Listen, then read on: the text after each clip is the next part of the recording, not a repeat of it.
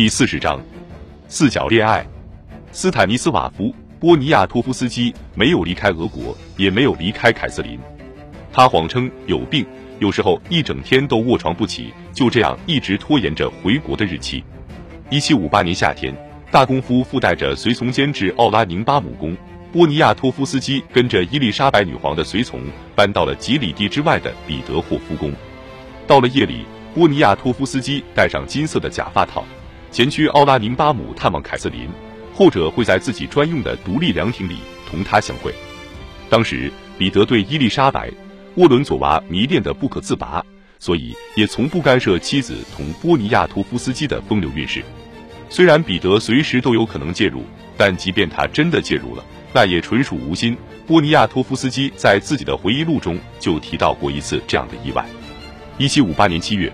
舒瓦洛夫一家与法国大使敦促女皇将波尼亚托夫斯基送回国，波兰政府也坚决支持这项决定。波尼亚托夫斯基知道自己坚持不了几日就得妥协了。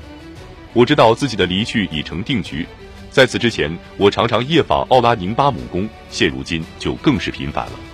由于以前一直运气不错，所以我已经意识不到这样的探访存在着很大的风险。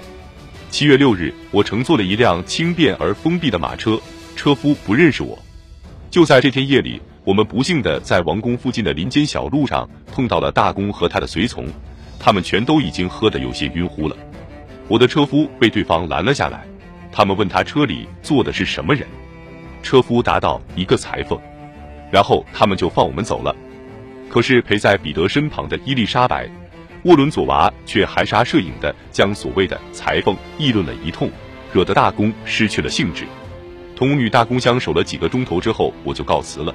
在回去的路上，我受到了三名男子的袭击，他们的手里都握着出了鞘的军刀，他们就像对待贼人一样，揪住我的领子，将我拖到了大公面前。大公认出了我，他吩咐将我押送过来的那几个人带着我跟在他的身后。他们拽着我走在一条通往海边的小路上，我以为自己要大难临头了，结果我们却拐进了一座凉亭里。大公毫不客气地问我是不是跟他的妻子睡过觉了。我说没有。跟我说实话，彼得对波尼亚托夫斯基说：“如果你对我实话实说，那一切都好说；不老实交代的话，那你可要有苦果子吃了。”波尼亚托夫斯基狡辩着：“我没做过的事情，你让我说什么？”彼得去了另外一个房间，让布洛克多夫给自己出出主意。回到凉亭后，他说：“既然你死不承认，那你就待在这里听候吩咐吧。”说完，他便离去了，留下一名士兵把守大门。两个小时后，亚历山大·舒瓦洛夫出现了。舒瓦洛夫的脸又抽搐了起来，他要求波尼亚托夫斯基给他做出解释。波尼亚托夫斯基没有正面回答伯爵的质问，他选择了另外一种策略。伯爵。我相信你会意识到这件事情对你我二人的名誉都同等重要，所以此事应当尽快了结。你应当立即让我离开这里。意识到这桩丑闻一旦传出去，其影响力不可限量，舒瓦洛夫便答应了波尼亚托夫斯基的请求，说自己会妥善处理一切。一个小时后，舒瓦洛夫回来了，他告诉波尼亚托夫斯基马车已经备好，这就送他回彼得霍夫宫。清晨六点。一辆破破烂烂的马车将波尼亚托夫斯基送到了彼得霍夫宫附近。波尼亚托夫斯基下了车，走回了王宫。一路上，他始终披着斗篷，拉下帽檐，将眼睛和耳朵都藏在帽檐下。同刚才乘坐的那辆不体面的马车相比，波尼亚托夫斯基觉得这样一来，自己就可以躲开不必要的怀疑。来到王宫跟前，他决定不走正门，那样很有可能会碰到别人。他的房间就在一楼，夏天的夜晚窗户又总是敞开着，于是他从窗户翻了进去。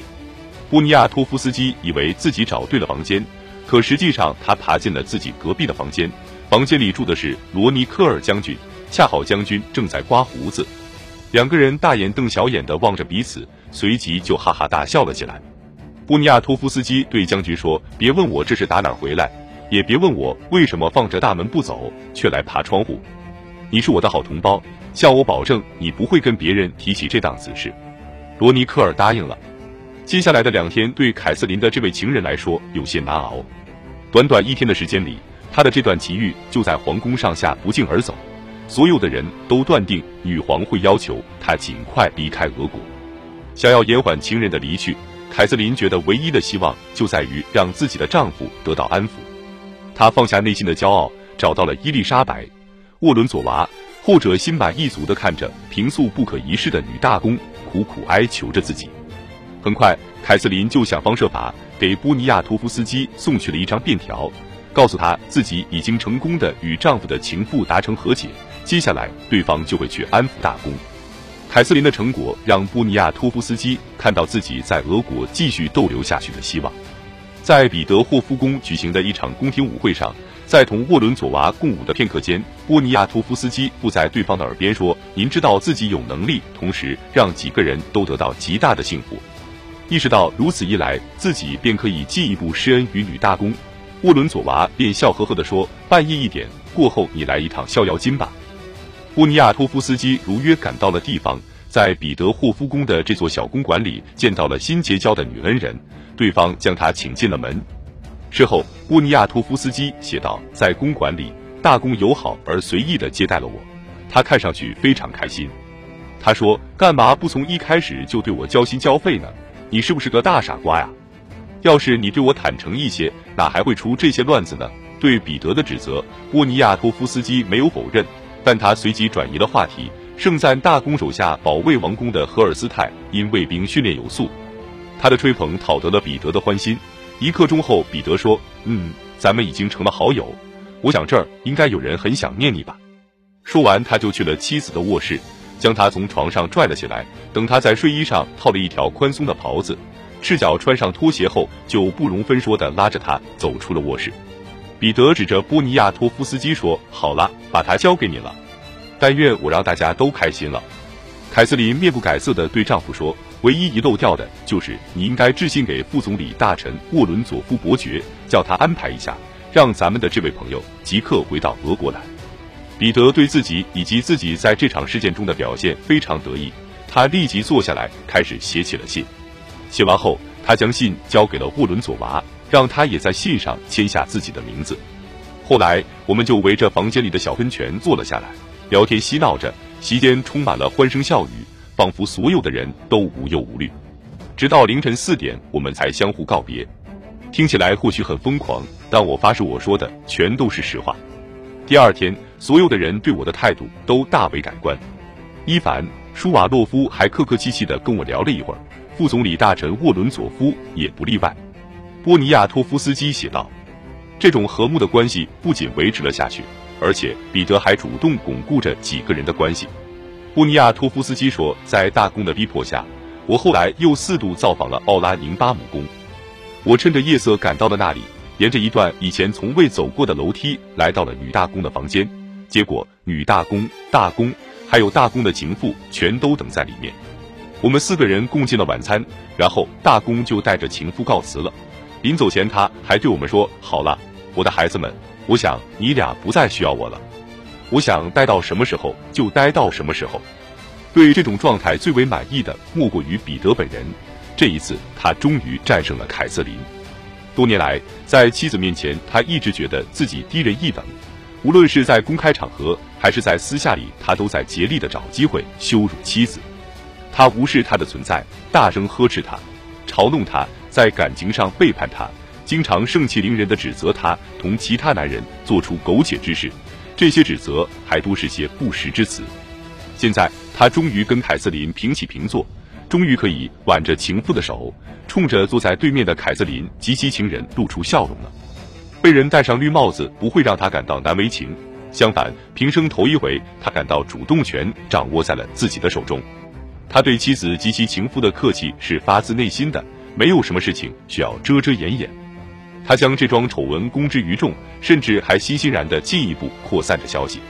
波尼亚托夫斯基再也无需顶着假发出行了，也不用再担心彼得的卫兵了。何苦呢？何必担心这些事情呢？所有的人都已经知道了真相。然而，对于这种局面，凯瑟琳完全是另外一种心情。之前，她一直喜欢参与那些恶作剧，包括深夜女扮男装溜出宫去。而今，她却只能同嗜好闲话的丈夫，还有她那位粗鄙恶毒的情妇一道共进晚餐，席间还要一直听着他们轻浮的谈话，再加上伊丽莎白·沃伦佐娃洋洋得意的做派，这一切都令凯瑟琳痛苦万分。凯瑟琳不是一个玩世不恭的人，她相信真爱。堕落的爱情令彼得感到心满意足，凯瑟琳对此却十分恼火。在彼得的眼中，波尼亚托夫斯基同沃伦佐娃没有任何差别。凯瑟琳无法容忍彼得的这种态度，他将波尼亚托夫斯基当作是一位有身份的人，沃伦佐娃不过只是一个妓女罢了。不过，很快凯瑟琳就嗅到了危险的气息。四个人的午夜情谊建立在双方默认的通奸基础上。凯瑟琳意识到，同舒瓦洛夫一家对她的敌意相比，这种事情给自己的前途造成的危害会更为严重。伊丽莎白女皇对臣属向来很宽容，即便如此，凯瑟琳与丈夫之间达成的这种共谋，还是会成为她实现报复的绊脚石。凯瑟琳担心的事情最终还是发生了。随着外界对他们四个人的关系渐渐有所了解，这种四角关系终于引发了一场政治丑闻。当法国大使德洛必达侯爵再一次提出将波尼亚托夫斯基解职的要求时，他在公文中提及了这段四角关系。伊丽莎白女皇明白这种状况对自己的外甥及皇位继承人的名誉构成了危害。波尼亚托夫斯基清楚地意识到自己的离去已是大势所趋。道别时，凯瑟琳落了泪。波尼亚托夫斯基让他体会到一个温文尔雅的欧洲人对他的爱恋。希望重逢的话语，在二人此后的往来信件中无处不在。多年后，已经黄袍加身的凯瑟琳在写给格里高利·波将金关于曾经的生活，凯瑟琳对这个男人知无不言的信中写道：一七五五至一七五八年间，我与波尼亚托夫斯基一直处在热恋中。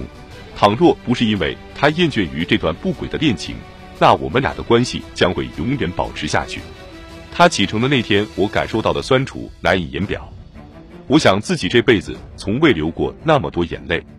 凯瑟琳对波尼亚托夫斯基的指责有失公允，实际上并非是波尼亚托夫斯基厌倦了这段感情，而是他们双方都意识到现实已经不允许两个人再继续维持这段感情了。多年后，被曾经的情人俄国的凯瑟琳二世女皇扶上王位的波兰国王波尼亚托夫斯基，在自己的回忆录中用寥寥数语对彼得做过一番生动的描述。这段描述充满了对彼得的贬斥，但字里行间却也不乏对他的理解，甚至是同情。天性使然，他成了一个懦夫，一个酒鬼，从各个方面来看都显得那么滑稽。他曾对我倾诉道：“瞧瞧我有多么悲哀！如果当初我只当了普鲁士国王的一名下属，那我定当为他效犬马之劳。到这时，我确信自己应该已经拥有了一支军团，官拜少将，甚至是中将。”可现实远非如此，相反，他们把我弄到了这里，让我在这个该死的国家做了大功。然后他又用一贯的方式对俄罗斯这个民族挖苦了一番。有时候，彼得的戏谑听起来其实并不招人厌烦，因为他从不缺乏斗志。他并不愚蠢，只是有些疯狂。对酒精的热爱让他原本就不太聪明的脑袋变得更加混乱了。